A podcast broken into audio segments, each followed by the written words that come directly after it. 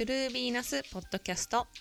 こんにちは。自己理解コーチングを通して世間の価値観にとらわれるよりももっと自分を解放して自分にしかない唯一無二の魅力を開花させる人を増やすサポートをしている魅力開花コーチのエミリーです。私は2022年まで都内メーカーで5年間営業していました。仕事と家の往復でやりたいことを見つけたいけど何をしたらいいのかわからない。自分に物足りなさを感じて自分迷子状態でした。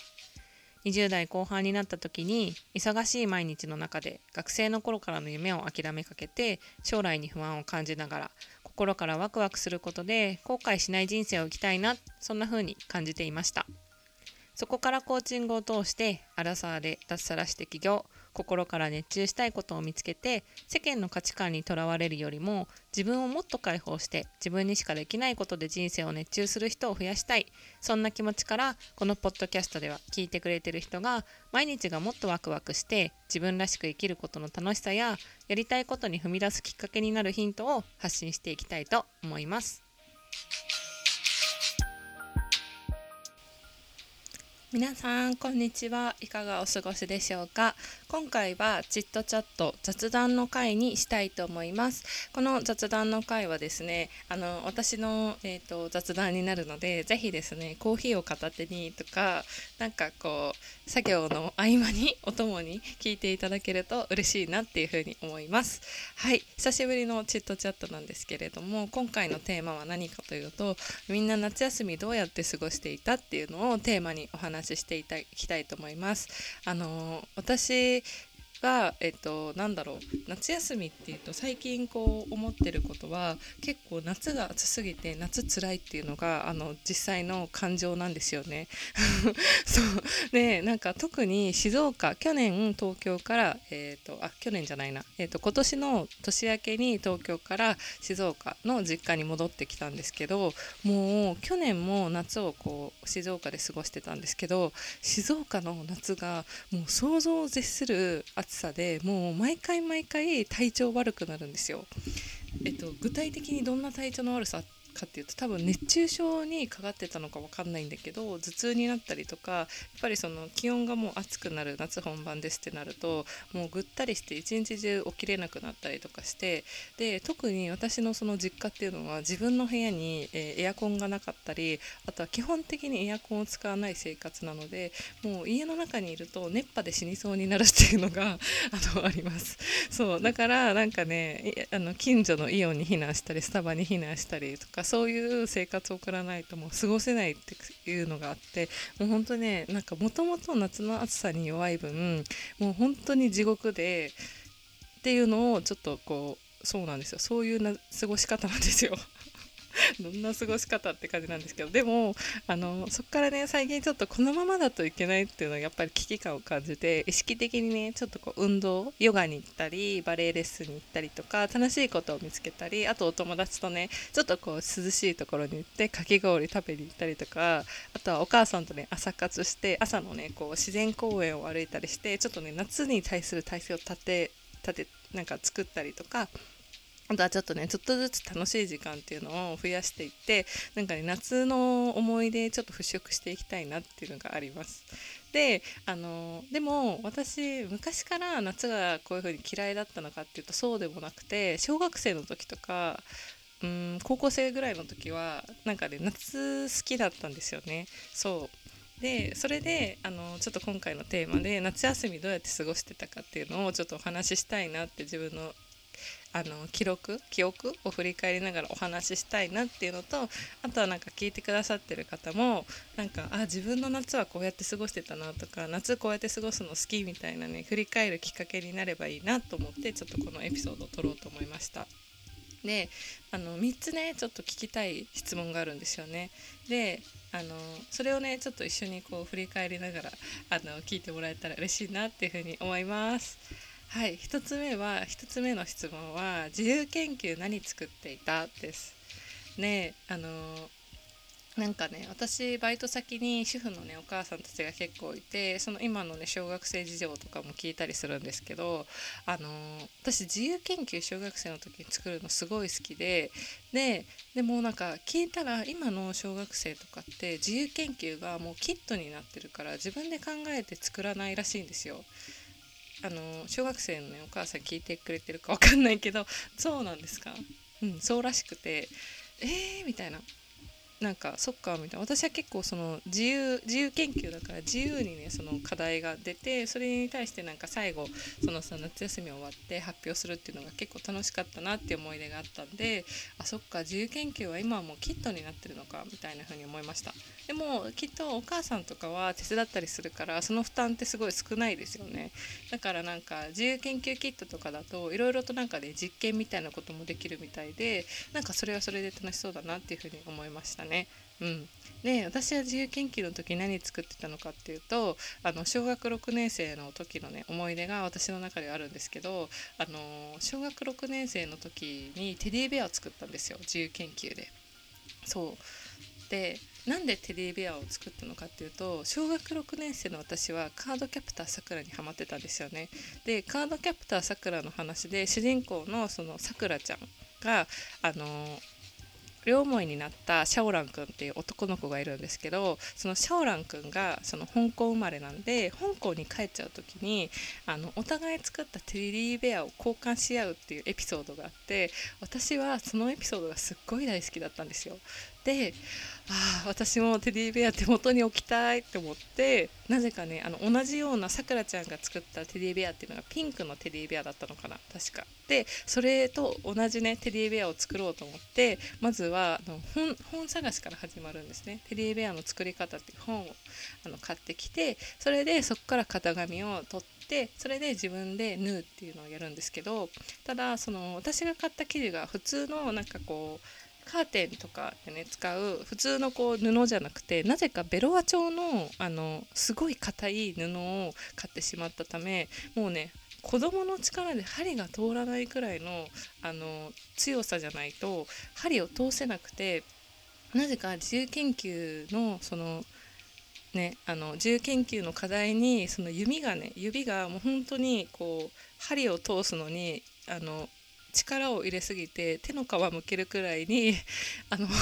なぜか本気を出すっていうそういう自由研究をしてたっていう思い出があります。であの一緒にね友達もあの私もテディベア作りたいって言って作ってくれた子がいてでその子と一緒にこうお互いのテディベアを見せ合ったらなんかその布の素材が違うからあれ？みたいな私あこれでやればよかったじゃんと思ってなんであんなに手を痛くしてあの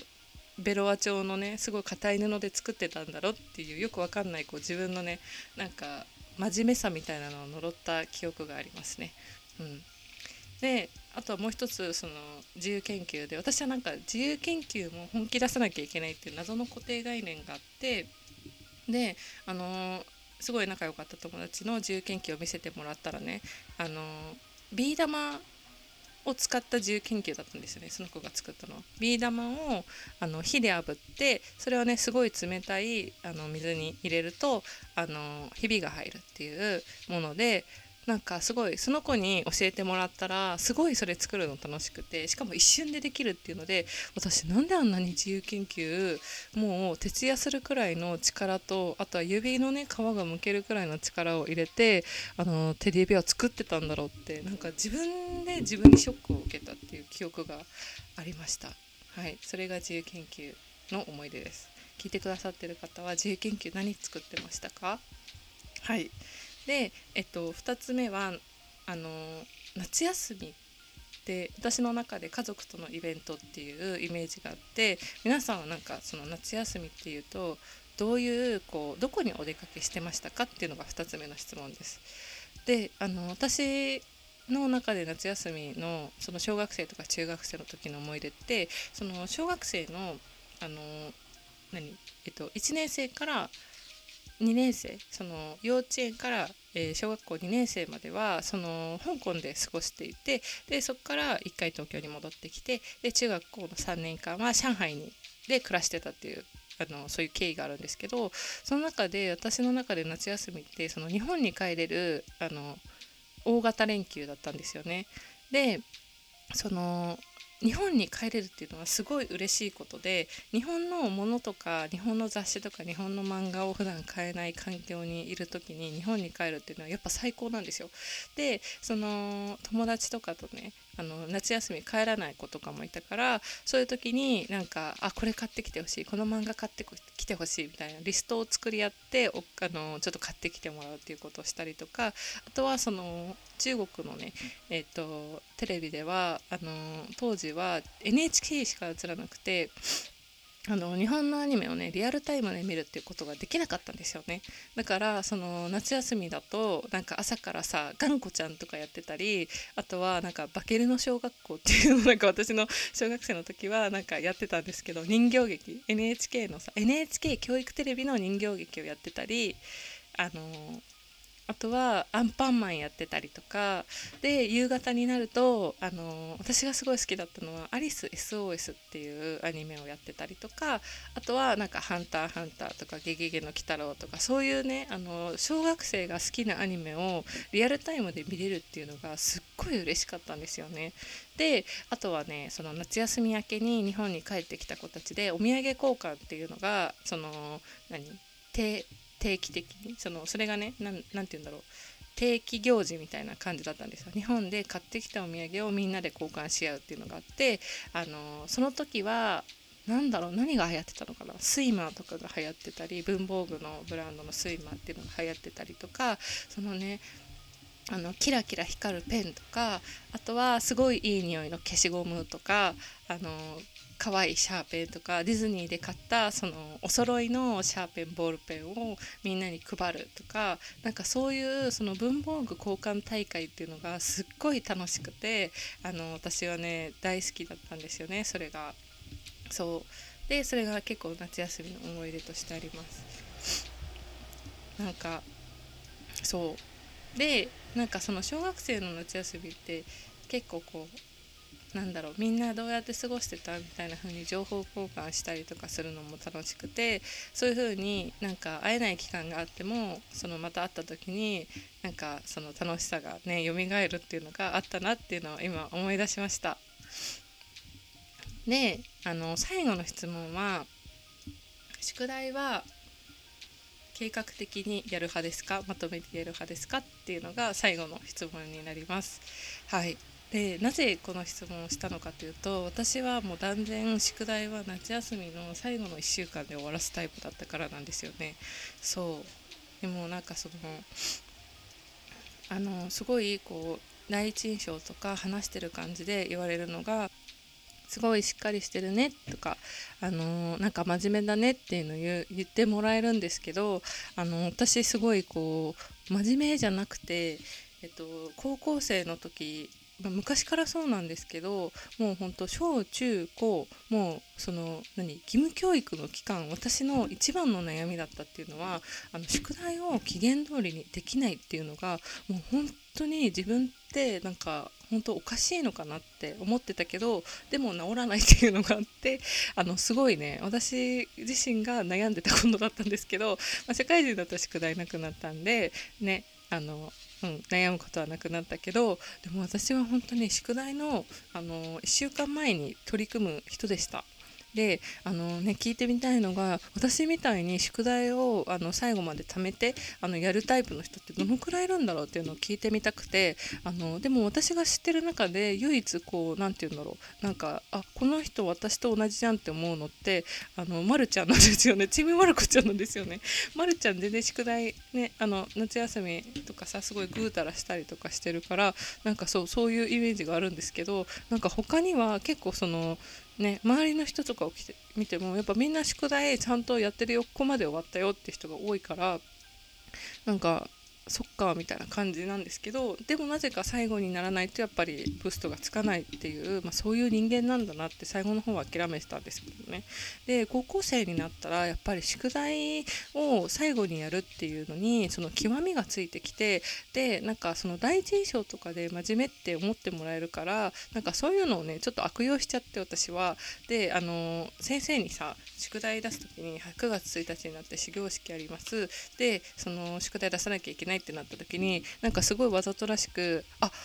あみたいな感じであどうしようあ忘れちゃったな宿題みたいな感じの雰囲気を醸し出すんですよ。本当はやってないんですけど。で先生に「え忘れたの?」みたいな。でも夏休み明けてさそんな忘れることないじゃないですか。でもすごいその白真の演技をして「あやばい忘れちゃいました」みたいな。しかもなんかここのページだけ丸付けしてなくてみたいな。ちょっと停止これ終わってこのページ丸付けだけして提出しますみたいな先生にちゃんと了承を取って分かりましたみたいな。でちゃんとあのそこをね完璧にしてから出してください。他のところは終わってるんだねみたいな体でそうあのそこだけ丸付け終わってないんでちょっとそこをやってからちゃんと出しますみたいな明日出すんでみたいな感じで言って その31日にねあの9月30 8月31日から宿題に取り掛かって9月1日はまだその自分の中で猶予期間みたいなよっしゃあと1日もらえたぜみたいな感じであの9月1日にも引き続きやりであのリミットは自分の中では9月1日の朝までなんでその9月8月31日から9月2日のそのね2日2日半ぐらいの期間で終わらすっていうのもなんか高校3年間の時は最後の方やってましたね。そう本当にダメな生徒ですね。そう。でもなんかだんだんそういう風にしてるとあのメンタルも育ってくるというかなんかそうだんだんこう何て言うんだろうごまかすのがうまくなってきたりあのー、ねなんかちょっとずつ真実とあの何て言うんだろう。あの真実と嘘を織り交ぜて さも本当のように見せるっていうなんか夏のね夏休みのまやかしテクニックみたいなものが上手くなっていったっていうそういう記憶がございます。はい、で聞いてみたいのはなんかその夏休みの宿題ねコツコツやる派でしたかっていうのとあとはあの後になってね私みたいにやる派でしたかっていうのをちょっと聞いてみたいです。そうねからなんか夏休みだけでもなんかこんなにいろんな思い出がね自分の人生にあるんだなって思うとなんか楽しい楽しかったんだなっていうのをちょっと思い出してきました。だからあの今去年の夏まではねすごい夏って辛いななんでこんな暑いんだろうとかってすごい思ってたんですけどやっぱりちょっとこう今のねこの夏をね楽しむためにもちょっといろんなね楽しかった出来事を思い出したり今ね楽しめることっていうのを思い出しながらちょっと今年の夏またあの過ごしてみようかなっていうふうに思います。なんかインスタでもねあのアンケートを取ったんですよ。夏の夏の予定ありますかっていう風に。でそしたらねあの花火大会に行くっていう話を聞いたりとかしてあね花火大会もねすごいいいですよね。なんか夏っていう感じがして。で最近のニュースとかだとなんか見てたのはその花火大会でドローンを使ってあの光のねなんか立体的なあの映像になってその700機ぐらいのドローンを使ってあのなんだろう立体的ななんかミッキーの顔を作ったりとかディズニーのキャラになったりとかなんか花火だとできないようなことを光のアートみたいな感じで花火とドローンを使ってなんかそういう風なことをやってるっていうのもやっててなんかすごい花火大会も進化してるんだなって思ったりなんかそう思うと夏って楽しむことってねいろいろ楽しめそうだなっていう風に思いました。はい。なんか結構こう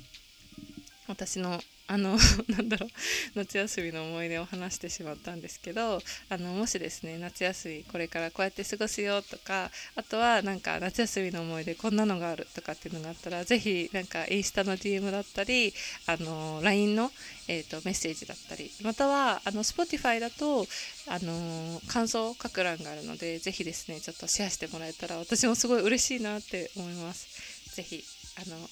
えていただけると嬉しいです。それでは次のエピソードでお会いしましょう。最後までお聴きいただきありがとうございました。えー、Spotify ではアンケート欄で、えー、お悩みやもやもや番組の感想リクエストを募集しています。あの最初のエピソードの最初でもお話しした通りよかったらですねえっ、と Apple Podcast や Spotify ではあの星マークがあってレーティングをできるのであのよかったらですねぜひ星マークポチッと押してレーティングしてもらえるとすごく嬉しいのでよかったらお願いします。であのまたですね概要欄のリンク公式 LINE では登録者限定で自分をいたわり認めるためのご自愛セルフコーチングノートをプレゼントしています。このプレゼントはいつも頑張っているあなたが昨日より少しでも自分を褒めたりあとは本当にやりたいことに向かって勇気の一歩を踏み出せるきっかけになるためのワークブックです。あの概要欄のその LINE 登録してからプレゼント、えーと、プレゼントというふうにメッセージを送ってもらえば私の方からあの PDF を送らせていただくのでぜひですねチャレンジしてみてください。あのだいたい、えーと、30分ぐらいで終わるあの簡単なこう質問シートっていう風になってるのでよかったらですねあの楽しんでもらえると嬉しいなっていう風に思います。最後にあなたにはあなただけの魅力やパワーがたくさんあります。ありのままのあなたはとても美しいヴィーナスです。そのままで素敵なあなたが自分らしく心地よい素敵な一日が過ごせますように次のエピソードでお会いしましょう。